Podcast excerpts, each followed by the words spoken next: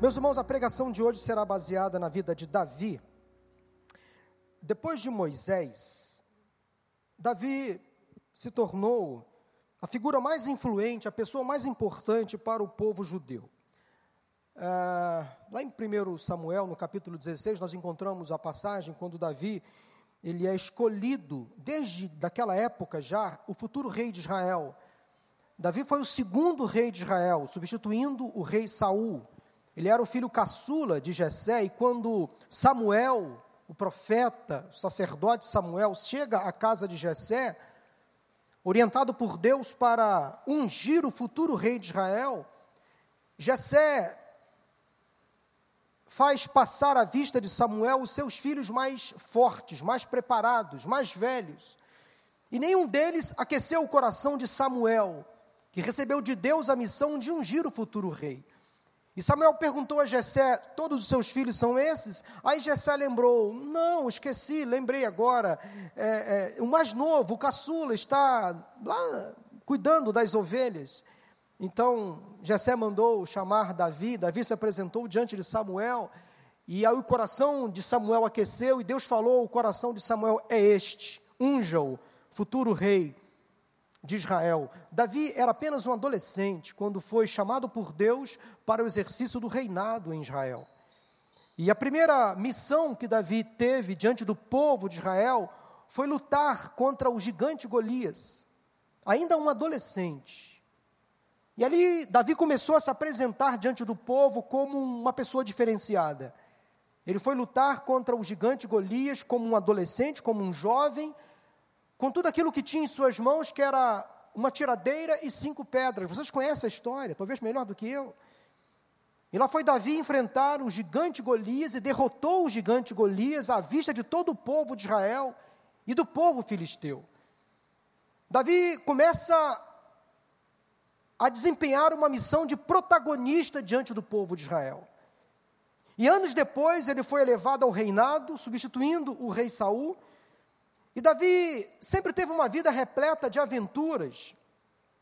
Mas antes de enfrentar o gigante Golias e vencê-lo, ele teve que lutar contra um urso, contra um leão, talvez preparando Davi para desafios ainda maiores. E ele foi considerado um grande guerreiro, um grande rei, o maior rei de Israel, um homem estrategista, um político estrategista, um dos mais notáveis poetas que o mundo já conheceu. Além de poeta, Davi era músico, ele tocava harpa. Ele é considerado até hoje o patrono da inologia judaica. Um homem dotado de muita misericórdia, de muita empatia, sensível, escreveu boa parte dos salmos que temos hoje em nossa Bíblia. O seu nome passou a ser um nome muito forte dentre o povo de Israel, uma relação muito forte com a história, e um nome marcante, expressões do tipo casa de Davi, trono de Davi, cidade de Davi. E até hoje Davi é considerado o homem segundo o quê? segundo o coração de Deus. O homem segundo o coração de Deus. Davi foi então um homem de muitas vitórias, muitas conquistas, um homem invejado, perseguido, às vezes caluniado, cheio de impasses e conflitos. Talvez a pessoa que mais expôs as suas fraquezas, as suas vulnerabilidades na história da Bíblia. Basta ler alguns dos seus salmos, quando ele demonstra suas fraquezas, suas limitações, suas tristezas, seus medos. Mas Davi também teve os seus dias ruins. Até aqui eu fiz questão de destacar apenas o lado bom de Davi, o Davi herói, o Davi mocinho, o Davi corajoso, o Davi guerreiro, o maior rei de Israel, um homem acostumado às batalhas, a enfrentar desafios, o Davi mocinho, mas nem sempre foi assim. Davi, como qualquer um de nós, qualquer um de nós, também fracassou, também tomou decisões erradas, precipitadas, também cometeu erros absurdos para um homem segundo o coração de Deus. Davi também flertou com o mal, flertou com o perigo, também foi tentado, algumas vezes resistiu, outras vezes não.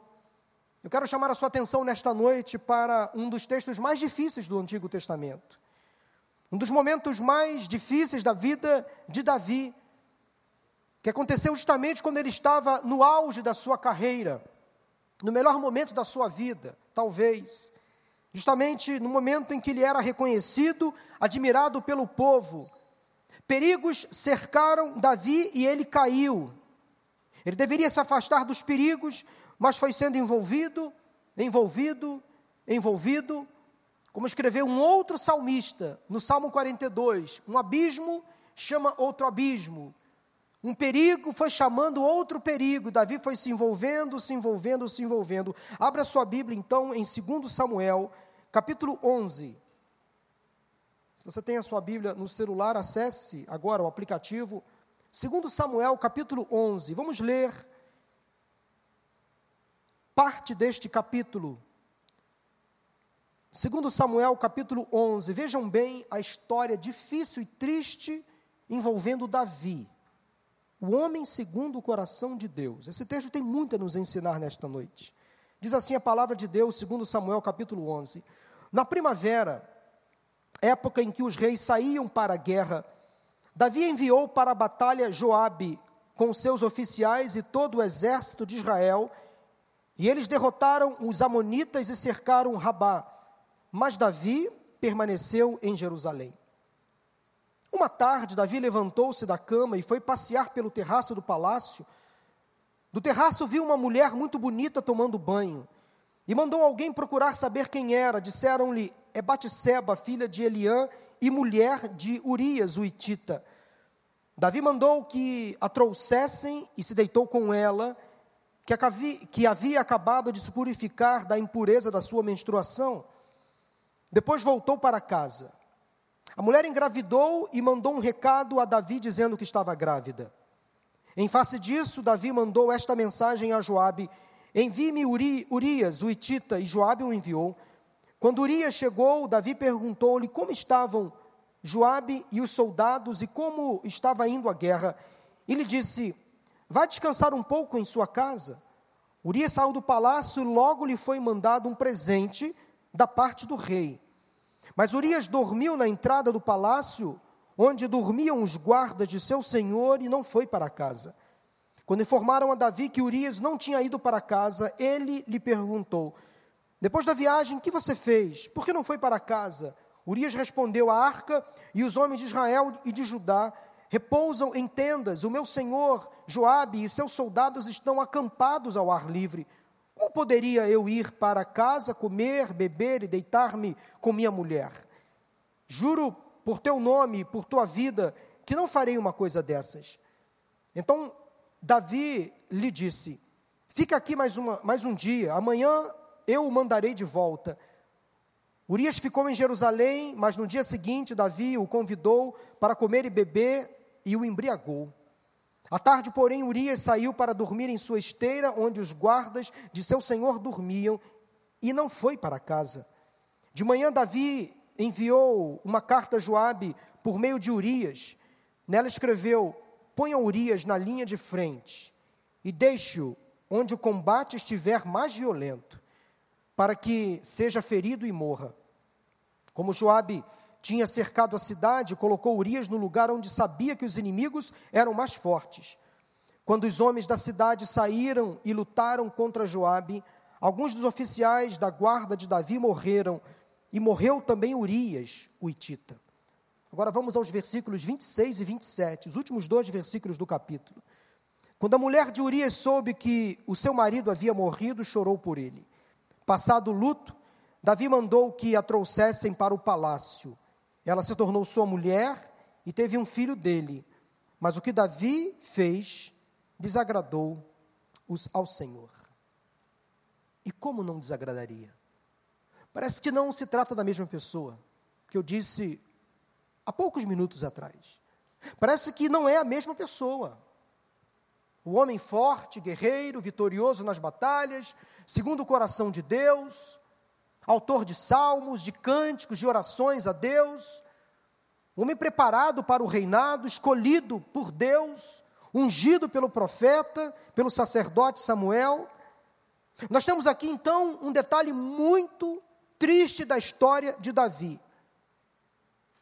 O texto nos sugere pensar que grandes homens e mulheres de Deus são humanos, têm seus momentos de fragilidade, de fraquezas, sofrem tentações como qualquer um de nós, mas são também merecedores da graça e da misericórdia do Senhor, como, como veremos no final desta mensagem. Como eu e você, Davi não era perfeito, ele tinha as suas fraquezas, sofria as suas tentações, mas ele se expôs, abriu brechas e pagou um alto preço. Quero destacar sete perigos que cercaram Davi e que nos cercam também. Eu quero frisar: sete perigos que cercaram Davi e que nos cercam também. O primeiro perigo que cercou Davi foi o perigo da ociosidade. Preste atenção e anote. Os riscos que Davi correu, os perigos que cercaram Davi que nos cercam também. O primeiro deles é o perigo da ociosidade. Eu encontro esse perigo logo no primeiro versículo do texto que acabamos de ler. O texto é muito claro, numa época em que os reis saíam para a batalha, numa época em que os reis lutavam com seus soldados, numa época em que os reis estavam à guerra, junto dos seus comandantes, guerreando com eles. Davi permaneceu no palácio de Jerusalém.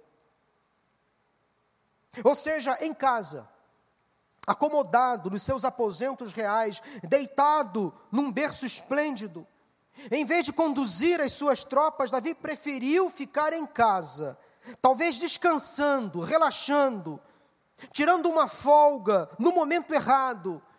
E nós temos um, um ditado que é muito conhecido, né? Mente vazia, o quê? Oficina de Satanás. Quando estamos curtindo o ócio, quando estamos descansados exageradamente, quando estamos isolados, nós podemos cair em tentação. E foi o que aconteceu com Davi. Ele relaxou, ele descansou, ele ficou ocioso no momento errado. Esse período de, esse período de isolamento social, de fato, levou muitas pessoas a uma certa acomodação, ao relaxamento e, alguns momentos, ao ócio. Se por um momento a redução do ritmo de trabalho, essa redução foi necessária porque ela fez cessar, reduzir a marcha de muitas pessoas. Ela fez talvez reduzir aquele ativismo insano, aquela correria sem fim. Sim, foi necessário nós pararmos um pouquinho, reduzirmos a marcha, porque de fato estávamos vivendo uma correria muito louca, um frenesi de atividades, uma insanidade de compromissos. Mas ela talvez se transformou para algumas pessoas num perigo. Porque o confinamento revelou perigos. Por favor, nada contra o descanso, por favor. Nada contra o período de relaxamento, de férias, nada contra, por favor. Mas às vezes a falta do que fazer gera problemas. A preguiça e a ociosidade são temas que a Bíblia condena, porque o Senhor sabe o quanto somos vulneráveis quando ficamos sem fazer nada Há momentos que temos que trabalhar, arrumar algo para fazer, ocupar a nossa mente com coisas úteis, para que ela não fique muito tempo desocupada. Por isso, o alerta que eu faço a vocês a cada um de nós nesta noite, aqui ou em casa, é o seguinte: cuidado com a ociosidade exagerada, cuidado com a acomodação, Diz a palavra de Deus em Filipenses capítulo 4, versículo 8: Tudo que for verdadeiro, nobre, correto, puro, amável, de boa fama, se houver algo de excelente ou digno de louvor, pensem nessas coisas. O apóstolo Paulo adiante fala o seguinte: pratiquem essas coisas. Ou seja, às vezes precisamos nos movimentar, sair da paralisia, da prostração, do ócio, da acomodação exagerada e fazer alguma coisa, porque se não fizermos alguma coisa, Satanás fará por nós. Nos colocará em outras situações de risco. Cuide do seu momento devocional. Uma boa leitura, uma boa música, um bom trabalho voluntário. Aliás, sempre há alguma coisa para fazer. O trabalho dignifica, melhora a autoestima, traz um alto valor existencial. Nesse momento, nós precisamos, talvez, nos reinventar, ocupar o nosso tempo da melhor maneira possível, para não ficarmos ociosos e não sermos presas fáceis para Satanás. Cuidado com a ociosidade, não se acomode, não se acostume com a desocupação. Não fique muito tempo sem fazer nada, principalmente quando há pessoas que precisam de você, principalmente quando há trabalho a fazer principalmente quando há uma guerra para lutar, principalmente quando seus familiares, amigos e irmãos em Cristo precisam de você. O primeiro perigo que cercou o Davi, que nos cerca também, é o perigo da ociosidade. Mas há um segundo perigo, que é o perigo da cobiça. O texto prossegue. Em vez de conduzir suas tropas na guerra, em vez de trabalhar, Davi se envolveu numa situação altamente comprometedora.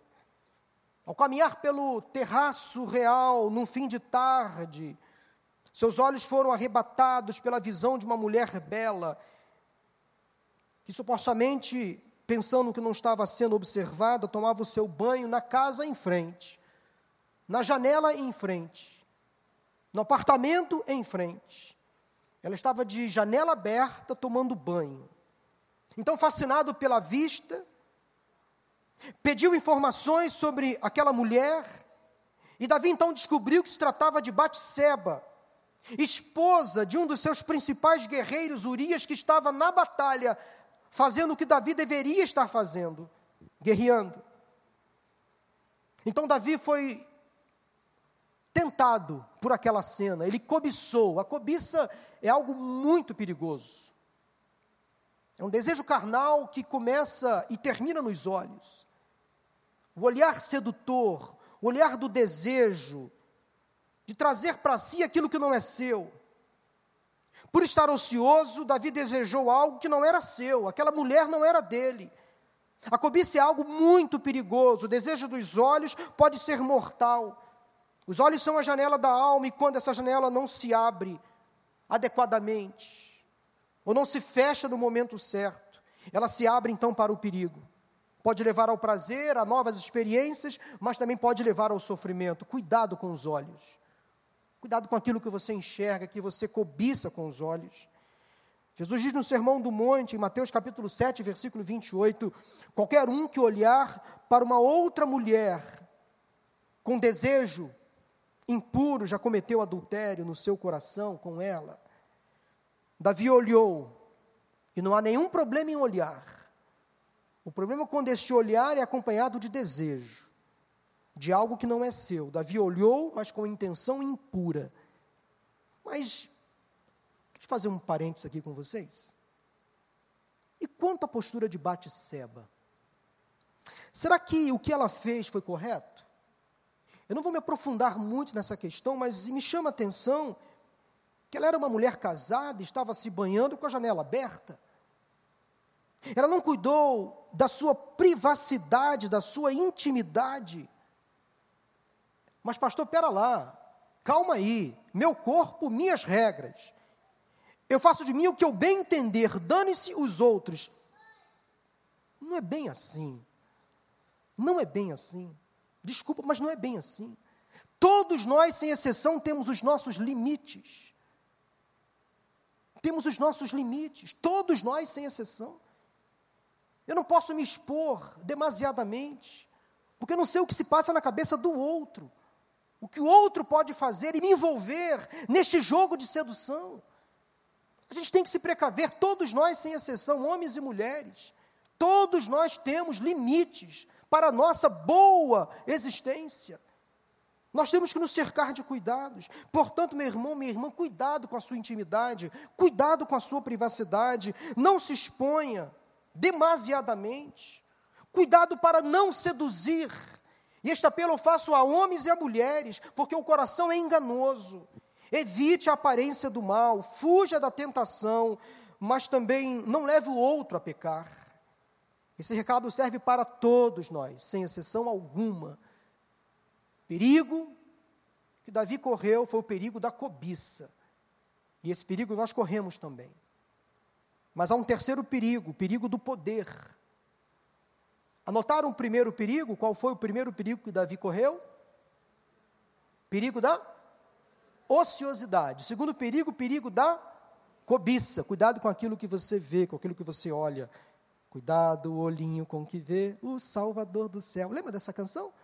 Está olhando. Ninguém lembra? Tempo de EBF? Eu lembro. Cuidado, olhinho com que vê. Terceiro perigo é o seguinte, gente: o perigo do poder. A história prossegue. Davi era o rei de Israel e tinha tudo à sua disposição. Ele fez valer a sua condição de homem influente poderoso, e após estar ocioso, após desejar Batseba, mandou trazê-la ao seu quarto. Nós estamos aqui diante de um momento muito difícil na vida de Davi. Olhando com o olhar de hoje, com a visão de hoje, com a interpretação de hoje, nós estamos aqui talvez diante de um possível caso de assédio moral e sexual, abuso de poder, que nós precisamos condenar, denunciar casos desta natureza. Isso é muito sério por estar ocioso, por ter olhado para o lugar errado, para a pessoa errada. Davi deixou-se dominar pelo poder que tinha, pela influência que exercia sobre as pessoas, procurou saber quem era aquela mulher e deu uma ordem: traga aqui. Traga aqui. O texto não deixa claro, mas provavelmente aquela mulher resistiu. Ela não queria ir ao palácio real.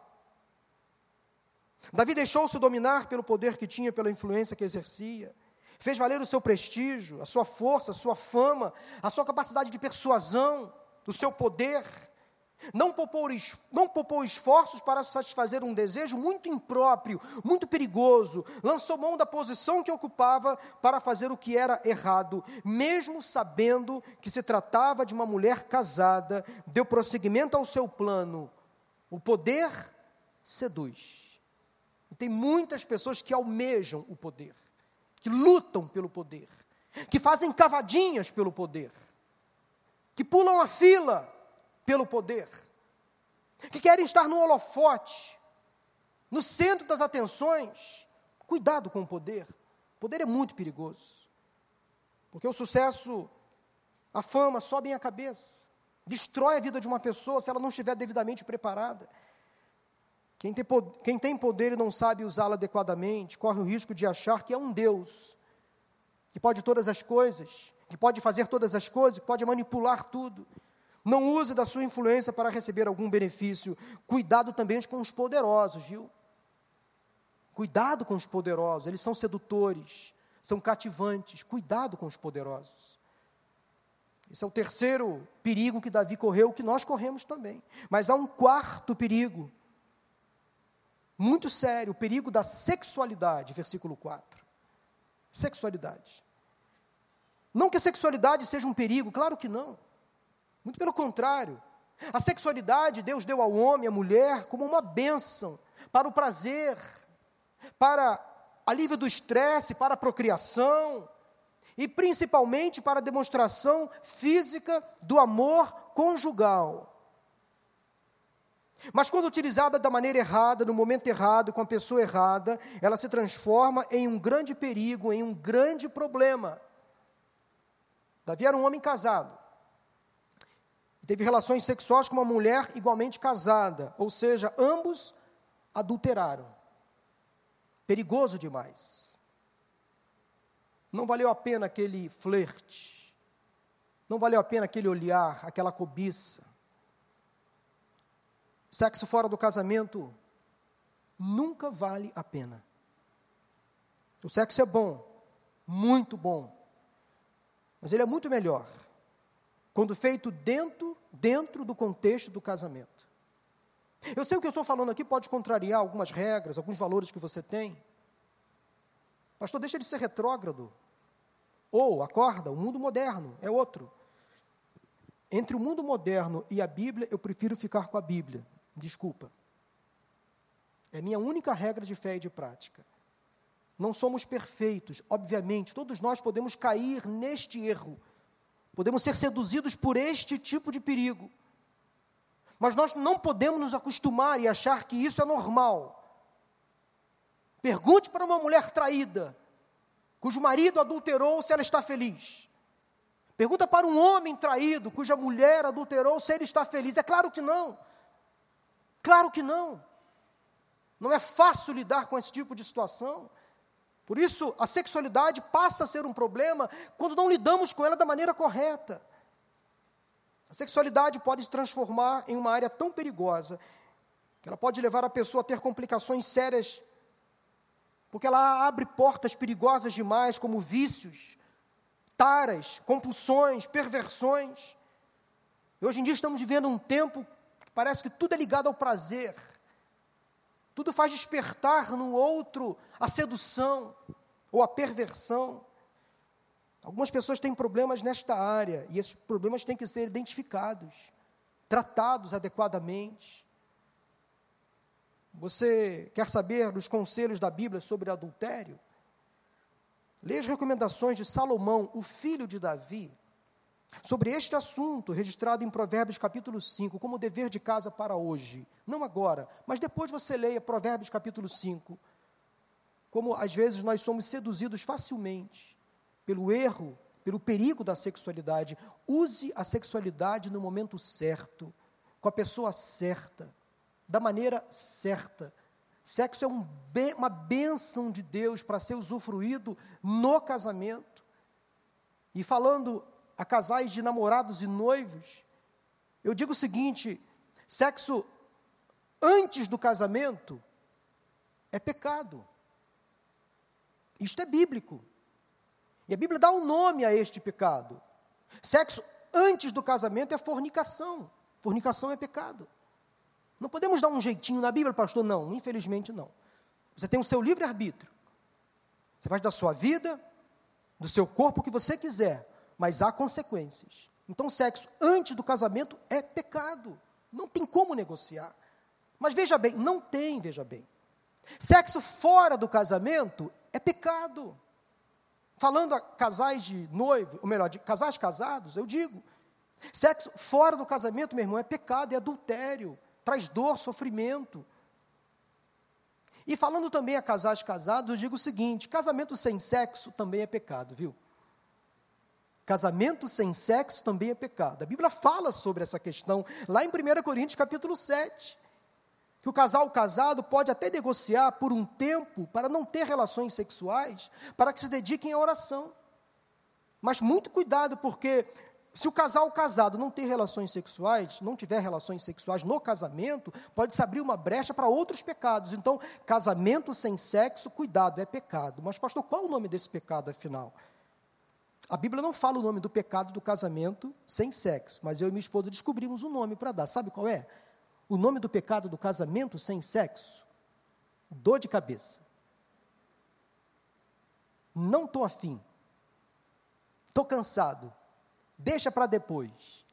Gente, brincadeiras à parte, sexo é uma benção do Senhor, mas para ser feito no momento certo, com a pessoa certa e da maneira certa.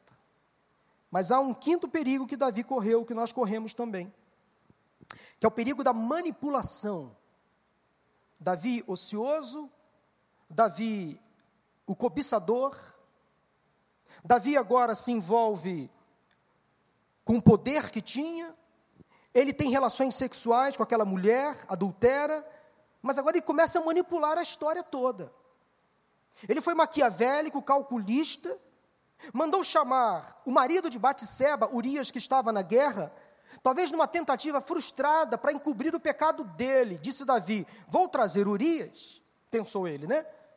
Para que ele tem relações sexuais com Batseba. Quem sabe ali, naquele período ali, porque Batseba já tinha dito, olha, eu estou grávida, viu? Porque daquele ato sexual gerou uma gravidez. Então Davi com certeza trouxe Urias da guerra para que ele fosse para casa, para que ele tivesse relações sexuais com a esposa, e quando a barriga começasse a crescer, todos diriam, é de Urias, óbvio. Ele teve relações sexuais com a mulher, ele veio da guerra ele estava necessitado, ele teve relações sexuais com ela, então ela engravidou dele, pronto. História completa. Davi ficaria bem na fita. Tudo certinho, deu certo o meu plano. Deixa eu mover aqui algumas peças, deixa eu manipular essa história para ficar do meu jeito. Então Davi quis ser gentil, caridoso com Urias, mandando de volta para casa, com pretexto de descansar, deu até um, deu até um presente para ele, uma oferta, um bônus. Imaginando então que Urias fosse se deitar com a sua mulher. Engano, o plano não deu certo. E me impressiona aqui o, o centro de dever de Urias, um militar fiel ao seu comandante, ao seu rei, Davi militar responsável, leal aos seus companheiros que estavam na batalha. Urias extremamente movido, de compaixão pelos seus colegas que estavam na guerra, pela arca que estava lá. O que, que Urias disse? Não, não vou dormir em casa hoje, vou dormir aqui na guarda, num quartinho da guarda, na guarda do palácio. Ele disse: Não é certo que eu vá dormir com a minha esposa enquanto os meus companheiros ainda estão na batalha. No dia seguinte, quando soube da notícia que Urias não tinha ido para casa, Davi trouxe Urias para dentro do palácio, convidou-o para uma festa, o embriagou e disse: Agora, bêbado, ele vai ficar meio para lá de Bagdá e vai para casa e vai deitar com a sua esposa. Não aconteceu isso de novo. Mais um plano frustrado. Urias dormiu no alojamento do quartel e novamente não foi para casa. Pessoas manipuladoras só pensam em si são inconsequentes. O manipulador está sempre encrencado, sempre tramando, sempre imaginando o que fazer. Cuidado, fuja da manipulação. Não seja um manipulador, fuja também dos manipuladores. Vocês não precisam caminhar junto com os manipuladores, cuidado com eles. Mas há um sexto perigo que eu quero compartilhar com vocês, que é o perigo do egoísmo. Perigo do egoísmo. Porque Davi deu uma ordem a Joabe, o seu comandante: põe Urias na linha de frente. Deixa ele onde o combate estiver mais violento para que ele seja ferido e morra. Quando percebeu então que os seus planos para atribuir a Urias a gravidez de Batseba fracassou, Davi então desesperado trama o pior. Ele trama o assassinato do seu próprio soldado. Um moço que só queria saber de servir ao rei, foi entregue à morte. Davi se transformou aqui num mandante de assassinato. Davi mandou colocar Urias então na linha de frente do combate. Quem foi militar sabe que a vida militar, ou quem é militar sabe, que a vida militar é uma vida de risco. O militar, quando vai a um combate, ele vai disposto, se preciso for, a morrer, ou infelizmente a matar. É uma situação muito complicada que os militares enfrentam, ainda mais aqui no Rio de Janeiro. Mas Davi premeditou a morte do seu principal soldado, um dos homens mais leais a ele. E Davi pensou: se ele for à frente da batalha, ele será morto, como infelizmente aconteceu. Davi queria limpar a sua barra, mas da pior maneira possível, pensou somente nele. O perigo do egoísmo envolveu Davi. Como uma pessoa pode ir tão longe, né, irmãos? Tão longe. Que vergonha para Davi, que vergonha para o seu reino. Jogar a corda para o outro se enforcar. Pessoas egoístas são perigosas, elas pensam somente nelas. Então, cuidado com o perigo do egoísmo. Seja mais altruísta, pense mais nos outros, naqueles que estão ao seu redor, sirva antes de ser servido. Mas o sétimo e último perigo que Davi correu, que nós corremos também, segundo o texto, é o perigo da insensibilidade. Urias morreu, e daí? Davi fez cara de paisagem. Davi tentou agir como se nada estivesse acontecendo. Tratou de continuar a vida da mesma maneira, insensível com Batseba que estava grávida, insensível com Batseba que estava agora viúva, insensível com Urias, a ponto de tramar a sua morte, insensível com ele mesmo, porque perdeu o controle, insensível principalmente diante de Deus perdeu o temor a Deus, perdeu o contato com o Senhor, a intimidade com Deus, a sensibilidade com o eterno. Quando Joabe, o comandante do exército de Davi, enviou notícias da guerra, informando as mortes, ele fez questão de destacar a morte de Urias. Então Davi ignorou completamente a informação. Quando soube, tratou do assunto com desprezo, como algo comum, corriqueiro. Qual o problema? Morreu mais um? Manda enterrar. Quanta insensibilidade. Tudo isso poderia ter sido evitado se Davi não ficasse ocioso, se não cobiçasse o que não era seu, se não abusasse do poder, se não adulterasse, se não fosse um manipulador, egoísta e se não fosse insensível. Quase no fundo do poço, Davi finalmente caiu em si e começou a mudar. Ele foi tratado por um profeta de Deus, por um homem de Deus, chamado Natã, sacerdote. Natã chamou a atenção de Davi, o repreendeu. E Davi, à luz desta repreensão bíblica, diga-se de passagem, coerente, diga-se de passagem, no, todos nós podemos ser um Natã na vida de um Davi. Davi se arrependeu, se humilhou, ele orou ao Senhor pedindo perdão, chorou amargamente. Infelizmente, infelizmente, do fruto daquela relação de adultério com Batseba, claro, vocês sabem, ela engravidou, nasceu uma criança. Sete dias depois do nascimento, aquela criança morreu, o que fez Davi se tornar muito mais amargurado, muito mais entristecido, mas foi a forma que Deus usou, talvez, para trabalhar o coração de Davi. Infelizmente, aquela criança morreu. Alguns dos nossos erros e pecados, mesmo perdoados por Deus, podem gerar em nós um preço a pagar, situações às vezes inevitáveis que podem envolver outras pessoas. Então, orientado por Natã, aconselhado por Natã, repreendido por Natã, Davi foi orar, foi se arrepender, foi se humilhar. E diz o capítulo 12 de 2 Samuel que Deus ouviu a oração de Davi. Deus perdoou os pecados de Davi. Deus foi bom, generoso. Davi então trouxe Batseba, agora viúva, para dentro do palácio, assumiu aquela mulher como uma de suas esposas. E da relação de Davi com Batseba, agora uma relação aprovada por Deus naquele contexto, nasceu Salomão, que veio a ser o homem mais rico, mais sábio da existência. Olha como Deus começa a construir uma história à luz de um fracasso. Olha como Deus começa a refazer as coisas à luz de uma tragédia. Nasceu Salomão, porque para Davi a vida continuou, porque ele se arrependeu, se humilhou e pediu perdão. Mas as bênçãos para Davi não pararam por aí, porque da linhagem de Davi nasceria, muitos anos depois, o Filho de Deus, Jesus Cristo, Deus restaurou a vida de Davi após ter sido ele perdoado. Ele escreveu dois belíssimos salmos, o 32 e o 51. Depois você pode ler também em casa esses dois lindos salmos de Davi, fruto dessa restauração que ele recebeu do Senhor. No Novo Testamento, Jesus é chamado de filho de Davi. E por diversas vezes Jesus foi chamado de filho de Davi. E Jesus, com certeza, sabedor dessa história, não evitou ser chamado de filho de Davi. Ele foi clamado filho de Davi. E ele gostava de ser chamado de filho de Davi. Porque Deus refez a história de Davi. Davi entrou na linhagem de Jesus. Que privilégio para Davi, mesmo sem saber que no futuro o seu nome estaria associado ao nome do próprio Deus, do Cristo, filho de Davi.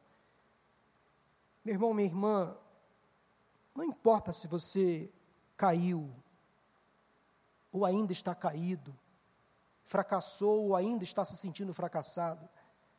O que importa é que o nosso Deus tem poder para te restaurar, fazer nova todas as coisas, perdoar todos os seus pecados, refazer a sua história.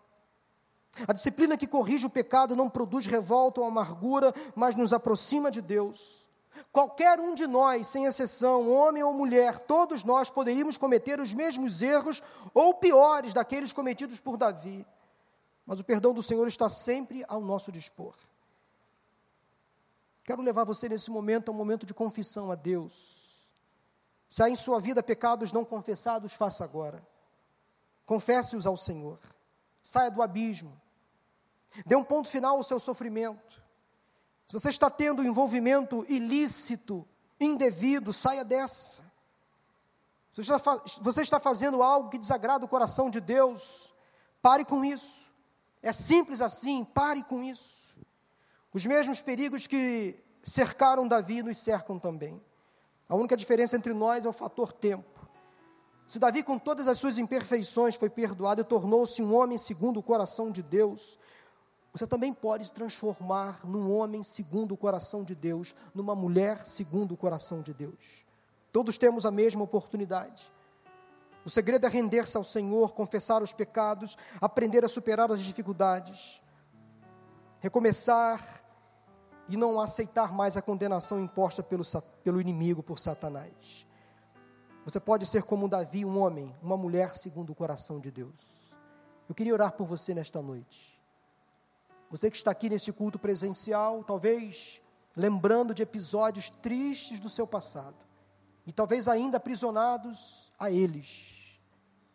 Não sei o que se passa na sua mente agora, eu sei que Deus tem poder para te restaurar, para te perdoar e fazer da sua vida uma vida nova, uma vida diferente. Davi, depois desse episódio, continuou a viver e ele ainda hoje é lembrado como o homem segundo o coração de Deus. Nada pode apagar a história. Está lá, registrado. Mas quando lembramos em Davi, lembramos no homem que foi restaurado. Feche seus olhos e vamos orar. Você que está em sua casa, talvez esta palavra de hoje trouxe algumas lembranças alguns episódios que você não gostaria de ter lembrado. Mas Deus às vezes propõe que situações difíceis, momentos difíceis, melhor dizendo, cheguem de uma forma definitiva para nunca mais voltar. Sabe, Jesus marca conosco às vezes um encontro de restauração, de um recomeço. Porque neste lugar Deus está presente. Ele é real. Ele está neste lugar, pronto para restaurar, para perdoar. A num gesto de graça, fazer você recomeçar a sua vida. Livre, perdoado, liberto de toda a culpa do passado. Ó Deus, em nome de Jesus Cristo, o teu filho. Eu peço agora por essas pessoas aqui, neste culto presencial ou em seus lares, que estão agora confessando de forma arrependida pecados, erros, fracassos, perigos, tentações que cederam, quedas. Mas agora, Deus, talvez seja uma última lembrança para o Senhor restaurar completamente, devidamente, neste momento, esta pessoa. Tu és o Deus perdoador, o Deus da misericórdia, o Deus que aceitou a confissão de Davi, porque viu nele um coração sincero, quebrantado. E tu és um Deus que não despreza um homem quebrantado. O próprio Davi escreveu no Salmo 51. Deus não despreza um coração contrito. Deus, tu és o Deus maravilhoso. Muito obrigado, Senhor, porque eu tenho certeza absoluta que as lágrimas agora estarão sendo recolhidas pelo Senhor. Que essa tristeza agora será transformada em alegria, em prazer para a vida, para um recomeço na tua presença. Nenhuma condenação há para aqueles que estão em Cristo Jesus, porque alcançar o perdão, alcançar a tua graça, e é a tua palavra quem nos diz que quando nós confessamos os nossos pecados, Tu és fiel e justo para nos perdoar os pecados e nos purificar de toda injustiça. E quando o Senhor perdoa, o Senhor esquece. Esquece. Vida nova. Louvado seja o nome do Senhor. Obrigado, Pai, por esta palavra. Perigos que nos cercam. Agora estamos protegidos na tua mão, que é a mão de todo o poder. O Senhor nos livrou do perigo nesta noite como diz o Salmo 91, e nos coloca em lugares seguros, para a tua honra e para a tua glória. Livres do perigo, livres para viver, para recomeçar e prosseguir, porque o Senhor tem um plano, um projeto para cada um de nós. Abençoe os teus servos nesta noite. Assim nós oramos em nome de Jesus Cristo. Amém, amém e amém.